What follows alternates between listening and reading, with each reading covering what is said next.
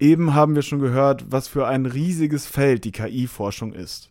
Die Amerikaner und Chinesen liefern sich eine Art Duell. Wer entwickelt die erste starke KI? Eine, die Fähigkeiten hat, die mit dem menschlichen Verstand vergleichbar sind. Viele führende Wissenschaftler und Politiker prophezeien, dass diese Technologie eine neue Epoche einleiten wird, ähnlich wie die Entdeckung der Elektrizität. Deutschland ist erst vor zwei Jahren in die Forschung eingestiegen, aber gibt im europäischen Vergleich immerhin schon am meisten Geld dafür aus. Doch die ethischen Fragen dürfen nicht vernachlässigt werden. Eine Reportage von Ben Schmitz. Was für Arbeiten sollen Maschinen übernehmen? Wer haftet bei der durch KI entstandene Schäden? Sollen teilautonome Waffensysteme erlaubt werden? Wie sieht's mit dem Datenschutz aus?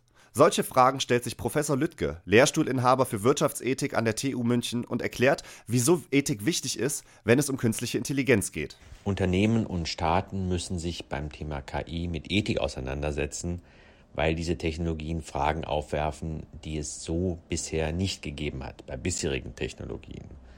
Dazu gehört etwa die Frage, wie ähm, die Ergebnisse von KI-Prozessen zumindest im Prinzip erklärbar sein könnten denn in vielen Fällen handelt es sich um eine Art von Blackbox-Algorithmus. Blackbox-Problem bedeutet salopp gesagt, die KI wird mit einem Haufen Daten gefüllt und am Ende kommt irgendetwas dabei heraus. Wie das jetzt zustande kam, weiß man jedoch nicht.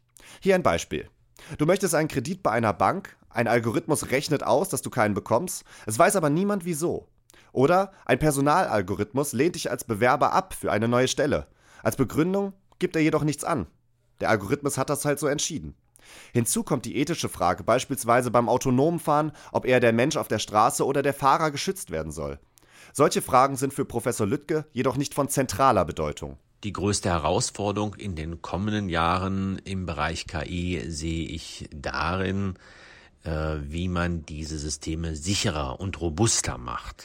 Ähm, etwa, dass ein Auto sich im normalen Straßenverkehr bewegen kann ähm, oder dass, ähm, dass äh, KI-Systeme äh, auf die normalen äh, Daten, mit denen sie trainiert werden, reagieren äh, in, in einer Weise, die, die ähm, also angemessen ist. Die KI darf also nicht gehackt werden und muss verlässlich funktionieren. Hier eine kleine Anmerkung.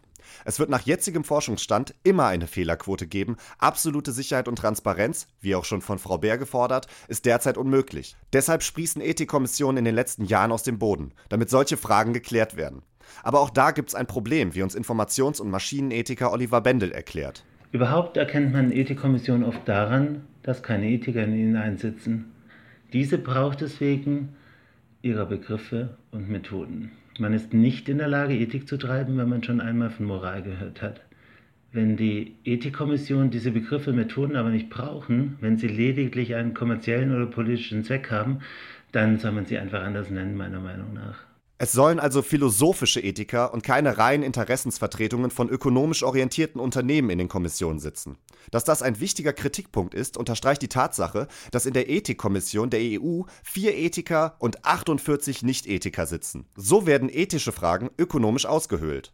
Und das Thema ist schon komplex genug, denn ein Grundproblem lässt sich nie aus der Welt schaffen. Es gibt keine globale Ethik. Für jede Kultur und damit für jeden einzelnen Staat müssen Sonderregelungen festgesetzt werden.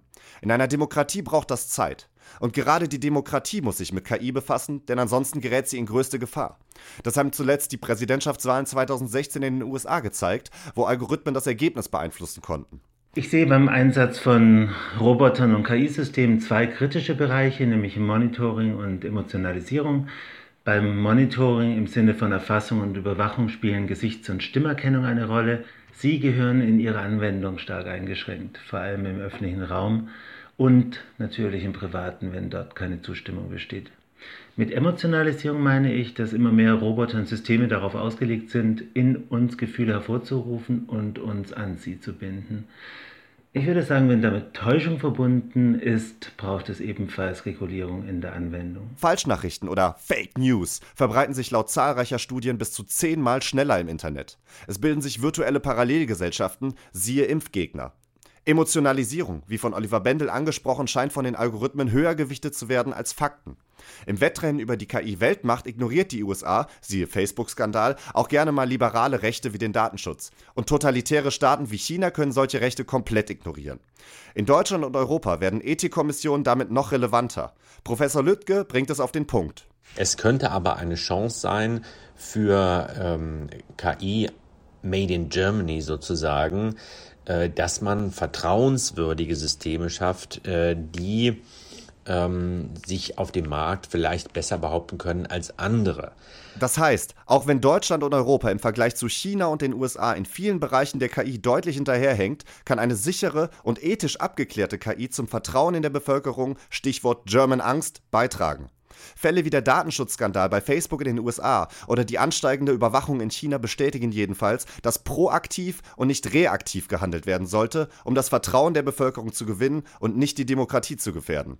Ökonomisch gesehen kann Deutschland und im Grunde auch Europa die USA und China bei KI nicht mehr einholen. Beim Thema Datenschutz war beispielsweise die Datenschutzgrundverordnung, insofern Gerichte diese ordentlich auslegen, ein Schritt in die richtige Richtung.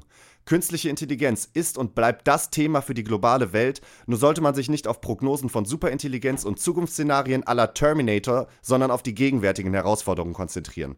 Künstliche Intelligenz kann nämlich auch eine Chance für Deutschland, Europa und auch die Demokratie sein. Ja, wie bei jeder neuen Technologie geht es also darum, wer sie wie einsetzt. Die ethischen Fragen sollten also geklärt sein, bevor eine solche KI gebaut wird. Danke, Ben Schmitz.